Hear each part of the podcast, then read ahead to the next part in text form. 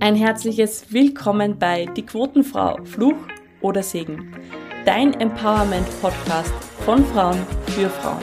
Mit wertvollen Karrieretipps, spannenden Insights und neuen Ideen. Mein Name ist Ursula Helmel und ich freue mich sehr, dass du heute wieder mit dabei bist.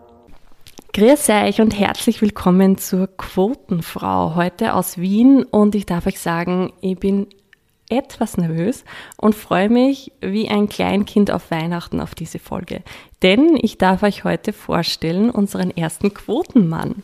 Ali Maloji ist Autor, ist Gründer, er ist Speaker, Trainer und er ist noch so viel mehr. Und da werden wir ganz tief hineinsteigen vom Podcasten über Lehrer, über eben auch Gründer von Watcher Do. Also Leute, macht euch bereit, holst Zettel und Stift. Ich glaube, es wird cool. Lieber Ali, danke, dass ich da sein darf. Ich danke dir so sehr, weil ich hier Teil deiner, dieser Reise sein darf. Du hast dich entschieden für One Layer Deeper. Mhm. Ali, an was glaubst du? Ich glaube, dass es etwas Größeres in dieser Welt gibt, welches uns Menschen erdacht hat und dass wir eine Lebenszeit geschenkt bekommen haben, um uns an das Leben zu erinnern. Und an was ich glaube, der eine nennt Spiritualität, der andere nennt es irgendwie anders. Ich glaube ganz stark daran, dass wir alle eine Bestimmung haben, mit der wir in diese Welt gekommen sind. Dass keiner von uns ein Zufall ist und dass niemand von uns in dieser Welt auch nur irgendwie ein Fehler ist. Und wir früh in unserem Leben herausgefordert werden mit unfassbaren Hürden. Und wenn wir die challengen, spielen wir danach das Leben. Wirklich das Spiel des Lebens. Daran glaube ich ganz fest. Aus deiner eigenen Erfahrung aus meiner Erfahrung und der Arbeit mit über Tausenden von Menschen. Und zwar mit Menschen, wo man oft sagt, naja, die haben ja sicher keinen Sinn im Leben. Ich arbeite mit Menschen in Gefängnissen. Ich arbeite, vor zwei Monaten war ich bei 150 Menschen, die im Rollstuhl sitzen, MS haben, Multiple Sklerose, teilweise ihre Köpfe nicht mehr bewegen können.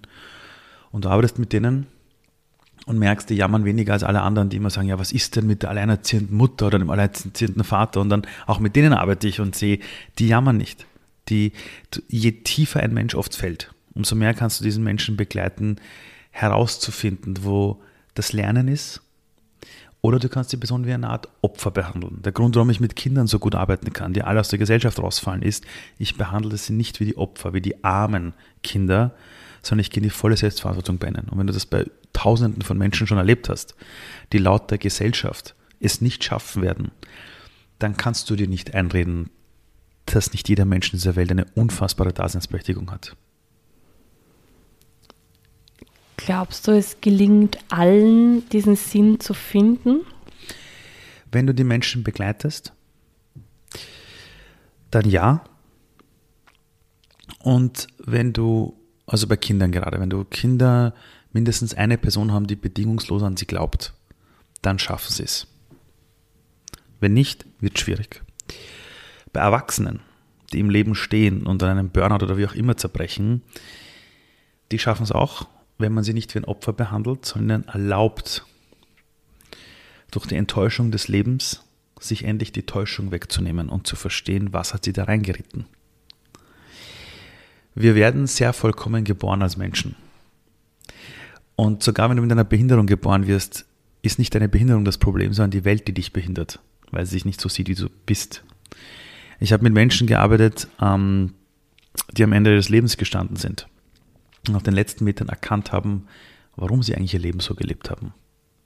Äh, natürlich kann das jeder hinbekommen. Die Realität ist nur, ein Mensch ist aber nur dann vollkommen in der Gemeinschaft. Deshalb bin ich ja so stark für die Entwicklung einer Gesellschaft. Deshalb arbeite ich ja mit Unternehmen, damit dort starke Netzwerke entstehen, damit wir uns gegenseitig heben. Das Schlimmste in der Welt ist zu glauben, dass irgendein Einzelkämpfer oder eine Einzelkämpferin alles alleine geschaffen hat. Auf LinkedIn erzählt ja jeder, ich habe es alleine geschafft. Alleine schaffst du genau gar nichts. Wenn nicht am Wegesrand der ein oder andere mal steht, der dir irgendwie die Hand reicht.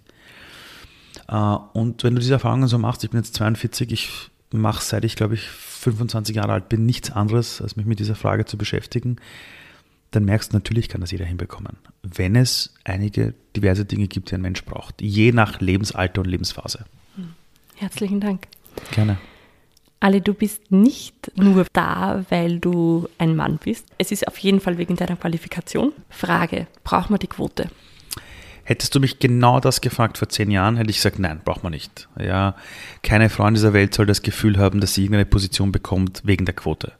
Ich bin aufgewachsen oder erzogen worden von einer alleinerziehenden Mutter, die Sozialarbeiterin war und die mir alle Bücher zum Thema Feminismus äh, um die Ohren geschmissen hat. Ich bin aufgewachsen zu Hause und wenn einer meiner Freunde einen blöden Witz über Frauen irgendwo beim Fußball gesagt hat, war ich der Erste, der auf die Barrikaden gegangen ist. Vor zehn Jahren hätte ich gesagt, wir brauchen keine Quote.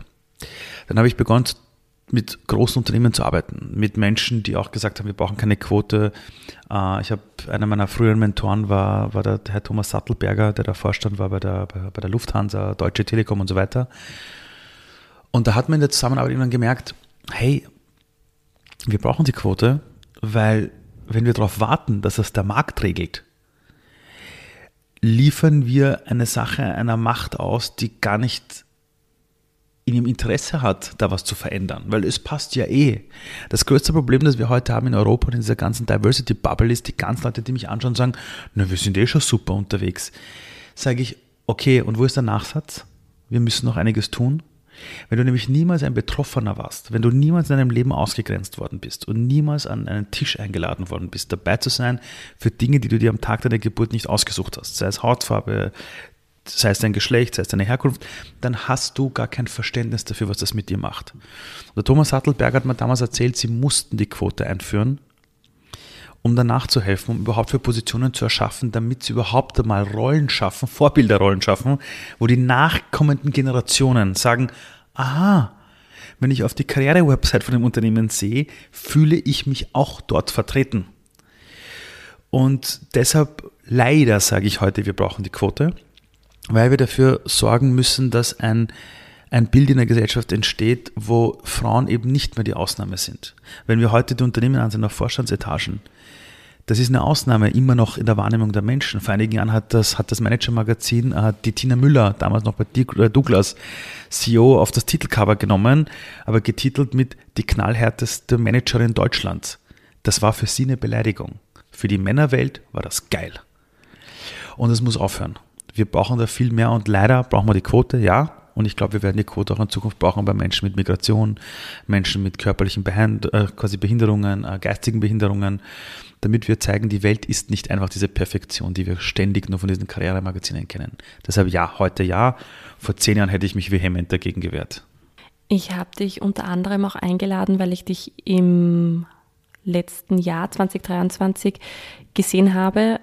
Äh, du hast einen Talk gehalten und du hast eine Folie auf die Wand geworfen und ich habe mir gedacht, okay, jetzt, jetzt ist es klar, ich brauche einen Mann in meinem Podcast.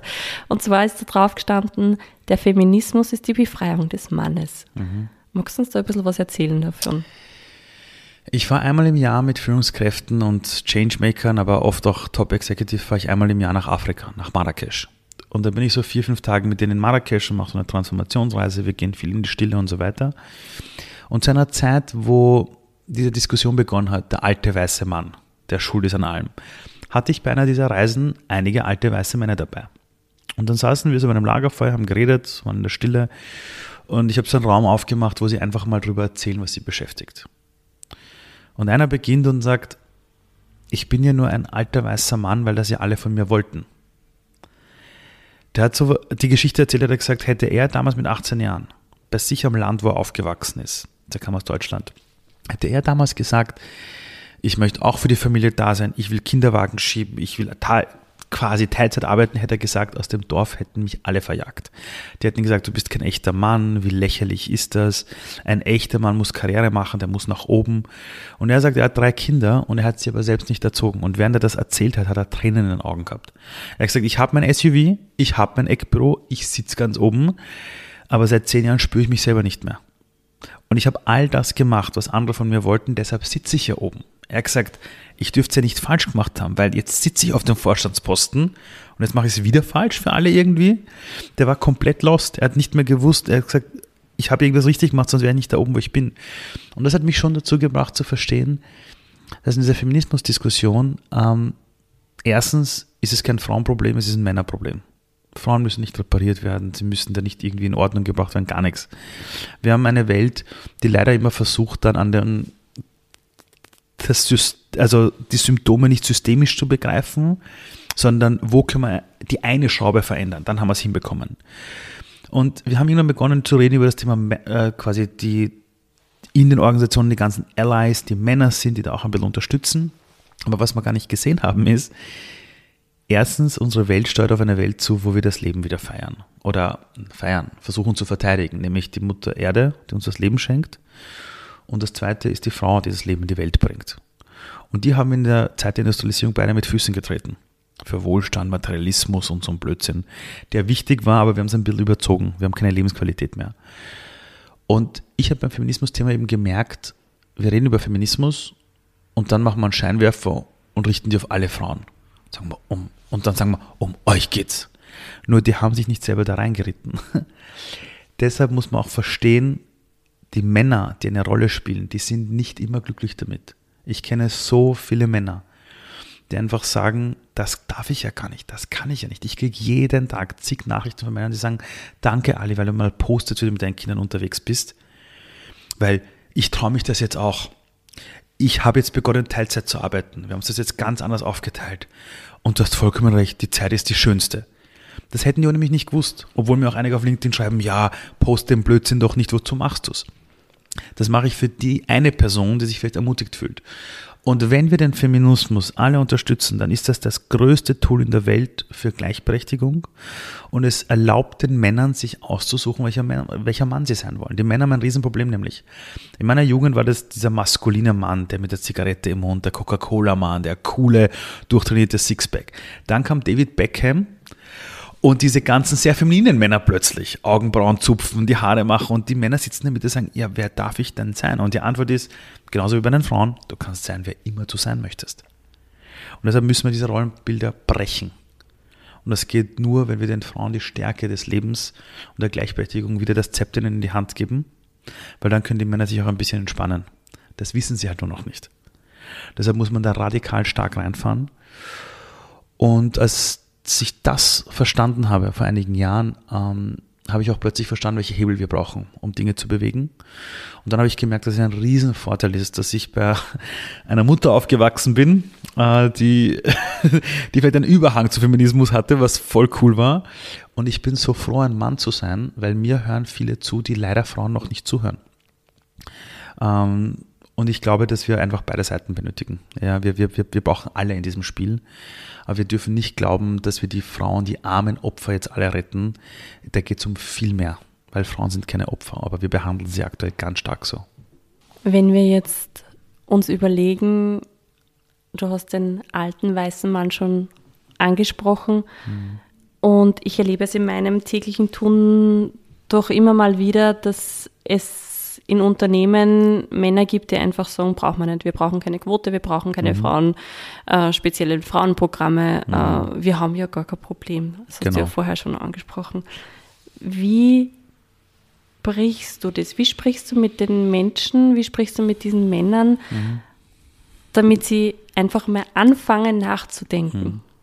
Wenn ich mit denen in unter vier Augen rede oder wenn so kleinen Runden sind, ich manchmal, manchmal so Runden, wo maximal sieben Leute drin sitzen, also das ist dann so ein geschützter Raum, rede ich mit ihnen über ihre Ängste.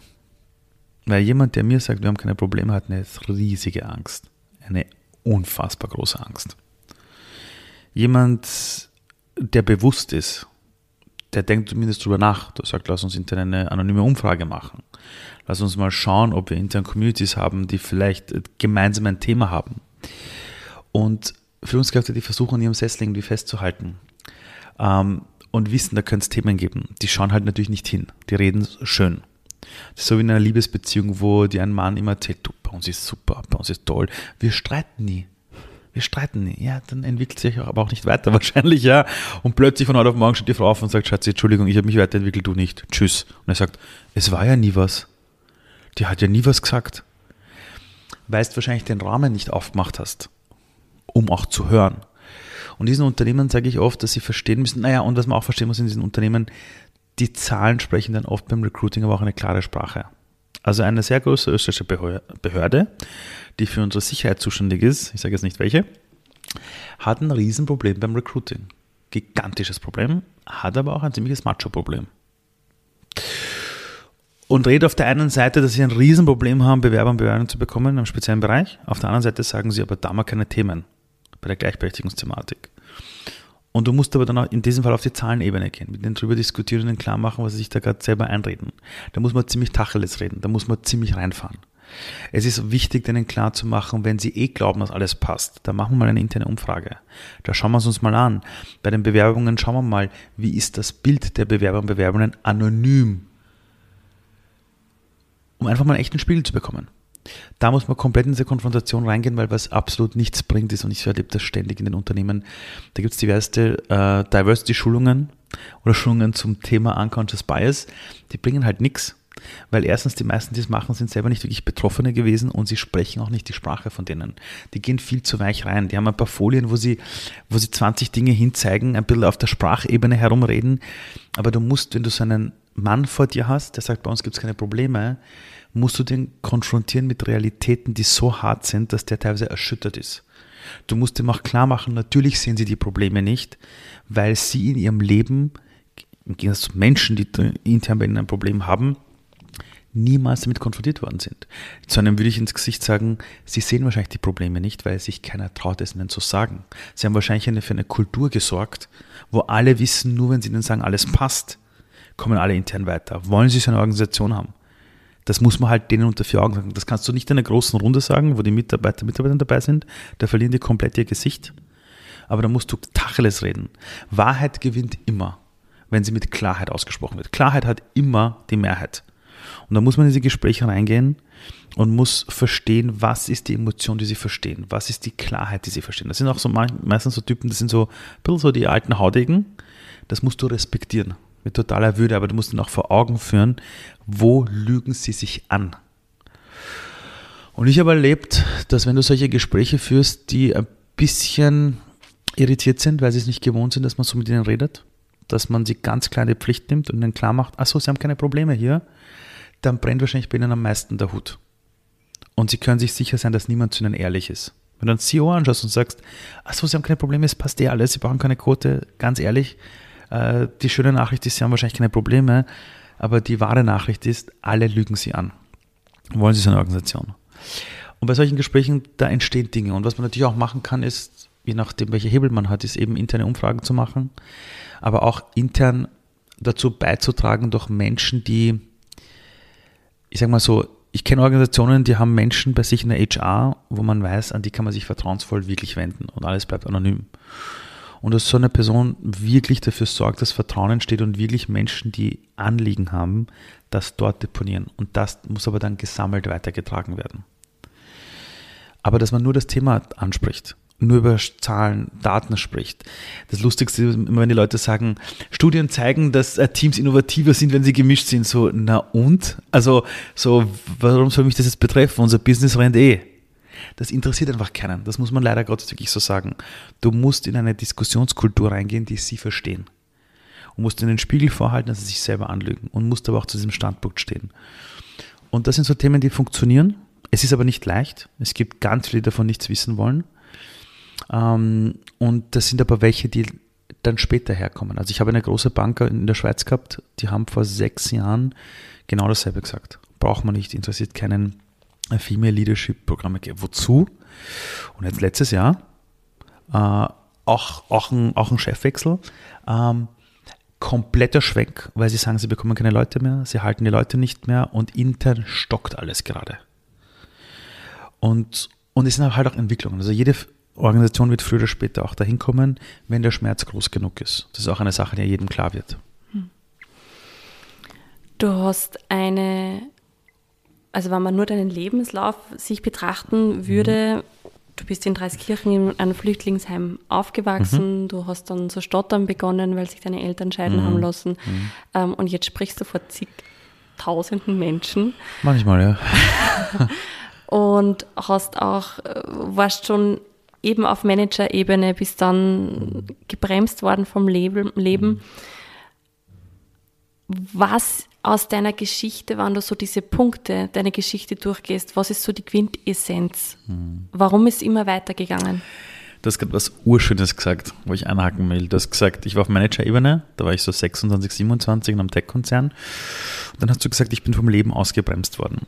Und es stimmt wirklich. Ich habe einen Burnout damals gehabt und war sechs Monate im Krankenstand. Habe die ganze Kiste durchgehabt. Ich wollte mich umbringen, Antidepressivas, alles gehabt. Die ganze Kiste. Eine Therapie hat mich dann da rausgebracht, bis ich dann, und da habe ich dann zum ersten Mal den Sinn meines Lebens wirklich entdeckt und bin dann Lehrer geworden und so weiter. Ähm, allerdings du hast recht, das Leben hat mich ausgebremst. Wenn du mich fragst, was ist das Muster meines Lebens? Seit vielen Jahren weiß ich, dass das Leben es so gut mit mir gemeint hat, weil es mich immer gebremst hat, wenn ich nicht mehr auf meiner Spur war. Schicksalsschläge im Leben hast du immer dann, wenn das Leben dich zurückschlägt, auf deinen eigenen Weg des Schicksals. In meiner Jugend bin ich herangewachsen. Ich, wenn du in einem Flüchtlingsheim als Kind bist, weißt du nicht, dass das nicht normal ist. Du denkst, das ist ja normal. Dann äh, hast du so eine Wohnung einmal so irgendwie in Niederösterreich, dann in Wien, ziehst ständig um und denkst, das ist normal. Ähm, und dann kommst du in die Volksschule und einer schaut dich an und sagt, ja, ihr seid ja arm, weil alles, was du anhast, sind ja Spenden von der Caritas. Und du gehst nach Hause und sagst zu deiner Mama, Mama, sind wir arm? Was ist da los? Und die erklärt dir das das erste Mal und du checkst so, aha, wir sind arm, aber ich habe genug zum Essen, zum Trinken, wir hungern jetzt nicht, äh, die Heizung funktioniert irgendwie. Dann gehst du zu Freunden nach Hause und siehst, wow, wir wohnen zu viert in einem Zimmer, die Toilette ist draußen am Gang, da hat jedes Kind ein eigenes Zimmer, Küche und Wohnzimmer sind getrennt, die Eltern haben ein Schlafzimmer, das nicht im Wohnzimmer ist, die Toilette ist in der Wohnung und sie haben eine Badewanne, denkst du, was? Und das Lustige war für mich, ich war nie danach traurig, ich war immer so, geil, das gibt's auch. Weil meine Eltern irgendwie, ich weiß nicht, da war immer so eine Art Hoffnung zu Hause bei uns, aber es gab auch viel Verzweiflung. Ich habe oft meine Mutter erlebt, wie sie am Boden liegt, heult und sagt, Gott, warum hast du mir dieses Leben gegeben? Und sie aber dann gut ging, hat sie gesagt, danke für alles, auch wieder an Gott adressiert. Ähm, und die Muster meines Lebens waren, und das muss ich wirklich sagen, das Leben hat es verdammt gut mit mir gemeint. Und zum Beispiel, ich habe die Schule deshalb hingeschmissen, weil es nicht mehr ging. Allerdings habe ich von meiner Intuition schon früh gespürt, dass ich in der Schule nichts verloren habe. Ich habe meinen Burnout, den ich dann hatte, wo ich wirklich mit 180 km/h de facto emotional gegen die Wand geknallt bin und von heute auf morgen Panikattacken hatte, das habe ich intuitiv schon sehr früh gespürt, dass ich am falschen Ort bin, damals in diesem Konzern. Und immer wenn ich gegen meine Intuition gearbeitet habe und meinen Kopf übernommen hat, auch bei Watcher Do, ich habe Watcher Do aufgebaut, ist riesengroß geworden in drei Ländern, aber ich habe gemerkt, stopp, stopp, stopp. Wir fahren einen Wachstumskurs, wo mein Kopf sagt, das ist geil, aber meine Intuition sagt, alle Finger weg davon. Aus, geht zurück zum organischen Wachstum. Und in allen Fällen, wenn ich nicht dem Leben vertraut habe und meiner internen Intuition, bin ich komplett mit 180 km/h gegen die Wand gefahren, emotional und daran zerbrochen. Und so gesehen, das Muster meines Lebens ist, dass das Leben es gut mit mir meint, wenn ich mich nicht selber in den Weg stelle. Und deshalb, wenn du mich in meinem Leben heute siehst bei Business-Entscheidungen, die Leute sind manchmal richtig irritiert. Da sitzt du da, da geht es echt um richtig viel Geld und ich sage, wartet, ich muss mal reinspüren. Und dann spüre ich rein, wirklich. Also ich, ich, ich gehe meine Intuition, muss mich zurückziehen, gehe in die Stille. Und wenn nicht wirklich das klare Ja ist, ist es ein Nein. Und dann sagen die Leute, warum? Ich sage, schau mal, der Kopf wird es da so erklären, wie es halt dein Kopf so tut, mit Wissen der Vergangenheit und immer versuchen, dich zu beschützen. Und Pro-Kontrollisten kannst du eh vergessen. Äh, und so entscheide ich heute. Also ich versuche mich meinem Leben nicht mehr in den Weg zu stellen. Und ich habe durch meine eigene Kindheit im Flüchtlingsheim unter der Armutsgrenze lebend, Vater früh verloren und so, auch gelernt, dass egal was in deinem Leben Schlimmes passiert, es geht immer weiter. Also das, das Leben geht weiter. Das Leben geht immer weiter. Das ist, das ist, ähm, und es ist schon gut zu dir. Und es hat auch einen Plan für dich. Und auch wenn es am Anfang nicht so wirkt, für irgendwas ist es immer gut. Ich kann heute mit den, ich kann heute, ich kann heute im Gefängnis zwischen Wärtern und Häftlingen vermitteln, wo die Gefängnispsychologen sagen, sie schaffen es nicht, weil ich in meiner Jugend Dinge erlebt habe und den Schmerz der Häftlinge fühle, den alle anderen nicht spüren. Ich kann mit Kindern arbeiten, wo jeder sagt, die kannst vergessen, die wollen sich umbringen und ich weiß, was der fühlt und kriege die da raus. Ist jetzt meine Kindheit scheiße gewesen? Ich glaube, es war ein Geschenk. Ich kann heute mit Managern arbeiten, die alle kurz vorm Durchdrehen stehen, kurz vor Burnout stehen, sich nicht trauen, das anzusprechen. Und ich weiß, wie es dem geht, weil ich mit 27 ein Highflyer war in einem Tech-Konzern mit einem fetten Auto, mit Aktienoptionen und mich nicht getraut zu haben, wie es mir geht und dann sechs Monate lang im Krankenstand war. Wenn du all diese Dinge erlebt hast, kannst du für andere da sein. Und so gesehen sind die Dinge Geschenke. Wenn sie passieren, sind es Katastrophen, muss man auch ganz klar sagen. Ja, also im Nachhinein hört es sich immer so toll an. Im Vorfeld denkst du, was soll die Scheiße gerade? Aber im Nachhinein jetzt mit 42 aktuell, wo ich in der meine erste Lebenshälfte jetzt mal hinter mir habe, äh, noch die zweite zusteuere, kann ich sagen, das Leben hat es immer mit mir gut gemeint und hat mich vorbereitet auf alles, was ich heute mache. Hat ein Ali nur Zweifel? Ja, sehr oft. Äh, sehr, sehr oft. Und zwar, wenn ich mir nicht genug Zeit für mich selbst nehme.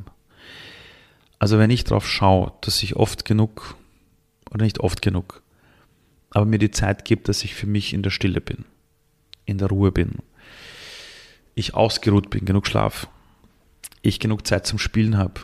Also sei es, dass ich gerade Bock habe, bei den neuesten Hemden anzusprühen mit irgendwelchen Sachen. Wenn ich mir für diese Dinge, für das Spielen, für, die, für das Entspannen, für die Stille zum Reflektieren, wenn ich mir dafür keine Zeit nehme, dann kommt immer Angst in meinem Leben. Du musst wissen, ich bin biografisch aus meiner Kindheit so geprägt, dass ich umgeben war von Eltern, die ihr Leben lang Existenzängste hatten. Die sind geflohen, die sind mit einer Schlepperbande geflohen. Wenn du drei Jahre alt bist und du bist im Arm deiner Eltern und musst bei einem Grenzübergang, wo Soldaten sind, mit einer Schlepperbande drüber gehen, du spürst das ja alles. Und du weißt, in den ersten vier Jahren manifestieren sich Ängste deiner Eltern bis in deine Zellstruktur. Natürlich machst du Traumatherapien, bekommst das Ganze raus. Habe ich ja alles gemacht. Nur mein Kopf erinnert sich immer wieder dran. Und deshalb brauche ich oft die Ruhe, die Reflexion. Ich muss mich verbinden, sei es durch Meditation, mit der Stille, wie auch immer. In diesem Moment, wenn ich auf all diese Dinge schaue, dann habe ich null Zweifel. Da habe ich auch keine Angst vom Tod und gar nichts. Wenn ich aber wieder in diesem Tun-Modus bin, ständig unterwegs, da, dort, ständig nur von Menschen umgeben bin, übernehme ich die Ängste anderer Menschen, lasse mir Dinge einreden und mein Kopf versucht dann ständig zu sagen, oh Gott, oh Gott, weißt du noch wie dein Vater damals und hin und her. Das heißt, wenn ich auf mich schaue, habe ich keine Ängste. Wenn ich nicht auf mich schaue, kommen die Ängste und dann weiß ich Gott sei Dank nach 42 Jahren, oh, jetzt habe ich aktuell ein bisschen viele Zweifel und Ängste. Ich sollte mich mal wieder zurückziehen. Also mittlerweile weiß ich, dass diese Zweifel dazugehören und ein Zeichen sind. Ich möchte jetzt nur ein bisschen in die Führungsrolle, in deine Führungsrolle hinein swipen, mhm. sozusagen, hineinzoomen. Äh, du hast Watcher Du, das Watcher Du schon angesprochen, gegründet. Wie hast du dir dein oder wie hast du dir auch das jetzige Team von Future One mhm. aufgebaut? Was ist mhm. für dich wichtig an den Fähigkeiten und an den Charakterzügen der Menschen, die mit dir arbeiten? Also wenn du mit einem deiner Direct Reports, mit einem deiner Mitarbeiter, Mitarbeiterinnen. Und du kannst maximal wirklich nur sieben Leute wirklich direkt leiten. Also mehr geht gar nicht, ja. Schafft unser Gehirn gar nicht. Wenn du mit deinen Direct Reports ähm, ein Meeting hast, ein Showfix hast, jede Woche. Und du gehst in das Meeting und denkst dir, pff, boah, jetzt muss ich in das Meeting mit der Person, pff, boah, habe irgendwie keinen Bock drauf. Wenn das einmal passiert, okay. Wenn das zweimal passiert, pff, okay. Beim dritten Mal weißt du, du musst dich von der Person trennen. Darf ich da jetzt kurz einhaken? Ja. Aber ist es nicht so, dass wir uns sowieso immer Menschen aussuchen, die uns gleich sind und wir dann wieder in der Falle sind, dass wir gerade Diversität bekommen? Na, also kann man machen. Das machen die meisten, die unbewusst sind. Ich suche mir Menschen aus, wo ich sage, für die würde ich arbeiten wollen. Also ich habe in meinem Leben einmal gelernt, etwas von einem Mentor, der hat gesagt, such dir nur Menschen aus, wo du denkst, wenn der ein bisschen größer, also wenn der sein Ding macht, würdest du für den arbeiten wollen. Das, und das ist so. Also wenn meine Assistentin noch ein paar Jahre weitermacht mit den eigenen Themen, äh, ich sage auch Spaß in meinem Team zu jedem Chefin oder Chef ja, weil ich arbeite für die. Es hört sich jetzt komisch an. Wir sind ein Team, ich sage auch immer denen, ich bin nicht der Chef, wir arbeiten zusammen. Ähm, und die Realität ist, der echte Erfolg in meinem Leben, auch mit allen anderen Firmengründungen danach, wirklich der Orge-Erfolg, kam, als ich Menschen angezogen habe, wo ich gesagt habe, sind da Energien, die sich ergänzen, traue ich der Person zu, dass sie alles lernen kann, was auf dem Weg noch notwendig ist. Und das ist eine Person, wo ich mir denke, wow, die hat ein, zwei Dinge, die ich so cool finde. Am liebsten würde ich auch irgendwann für die arbeiten. Das ist mein Entscheidungskriterium. Und dann gibt es noch ein Entscheidungskriterium. Ähm, ich habe früher immer gedacht, du musst Menschen mitschleppen, sie entwickeln und, und, und, und, und. Ja, entwickle nur eine Person, die auch will. Äh, ich arbeite mit, und dann habe ich irgendwann realisiert, wenn jemand 18, 19 Jahre alt wird, darf die Person eine Bundesregierung wählen, darf ein Auto mit 130 km/h lenken, darf Kinder in die Welt setzen. Und dann soll ich die Person mitschleppen und entwickeln? Na, sicher nicht. Also mache ich hundertprozentig nicht mehr. Eine Person, die zu mir kommt, muss den Anspruch an sich haben, in ihrem Leben Selbstverantwortung zu leben, weil wenn ich den Erfolg mehr will für eine Person als sie selbst, muss sie zuerst ihre Hausaufgaben woanders machen. Und ich habe mit Praktikanten zu tun gehabt. Die sind da gewesen, 17 Jahre alt, volle Selbstverantwortung, haben tausend Herausforderungen zu Hause gehabt, aber haben gewusst, wenn was passiert, wenn sie einen Fehler machen, sie ownen diesen Fehler. Sie stehen dazu. Sie können für sich ableiten, woher der gekommen ist, warum sie Unterstützung benötigt, warum hat es nicht funktioniert. Komplette Klarheit.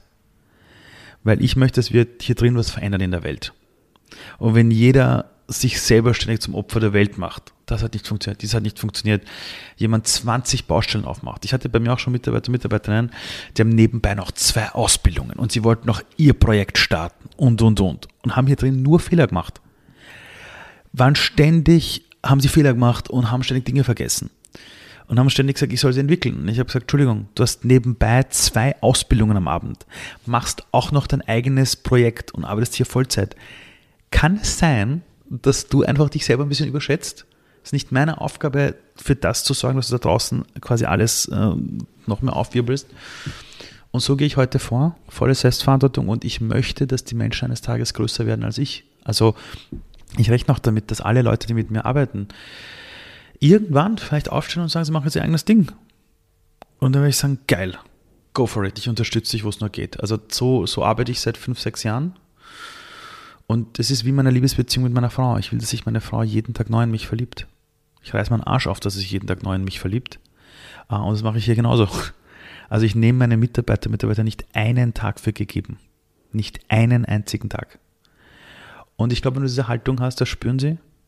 Und ich habe unfassbare Transparenz. Alle in meiner Firma wissen, wie lange haben wir noch Geld, wie geht es uns, was sind die Fuck-Offs, was funktioniert nicht gut. Das ist pure Transparenz. Die sehen meinen Kalender, die sehen ganz genau, was ich wie, wo, wann privat mache. Weil wenn wir hier acht Stunden zusammensitzen, bekommst du alles mit von einem Menschen. Und es ist gut, wenn sie wissen, warum die Dinge so sind, wie sie sind und vice versa. Genau so ist es. Und ich mag die Leute halt wirklich.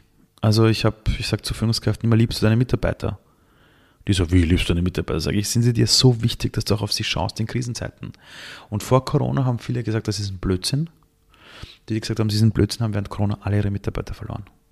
Und die, die das verstanden haben, haben geschafft, in Beziehung zu bleiben. Das ist ein total spannendes Thema, Mitarbeiterinnen, Mitarbeiterführung. Und du hast jetzt auch schon über die Fuck-Offs gesprochen. Mhm. Was ist so dein größtes Learning von den letzten drei Jahren? Wo ist irgendwas total schief gegangen? Magst du uns da mitnehmen? Es geht ständig was schief. Also ich habe ich hab vor, ich habe ich hab ganz stolz vor ein paar Jahren äh, gesagt, ich, ich habe so ein cooles Programm im Kopf, das nennt sich Future One Heroes das möchte ich rausbringen, 100 Tage Persönlichkeitsentwicklungsprogramm, urgeil, wird super. Habe das einem, einem Investor erzählt, den ich erst an dem Tag kennengelernt hatte. Er schaut mich an und sagt, boah, geil, und hin und her. Ich sage, ja, und dann möchte ich auch eine Firma dahinter gründen, hin und her. Er schaut mich an und sagt, ja, wie ich ganz am Ende, in den letzten fünf Minuten des Gesprächs, sagt er, ja, suchst du einen Investor? Ich so, na, weiß ich nicht. Aber ja, vielleicht schon, wäre es schon gescheit, das zu machen, weil das Ding wird riesig. Sagt er, ja, wie hoch soll das Investment sein? Dann sage ich, ja, 300.000 Euro wäre gut. Und er sagt, ja, welche Firmenbewertung? Und ich sage, die Firmenbewertung, glaube ich, 3 Millionen habe ich gesagt, wo es noch nichts gab. Und er so, passt, ich steige ein.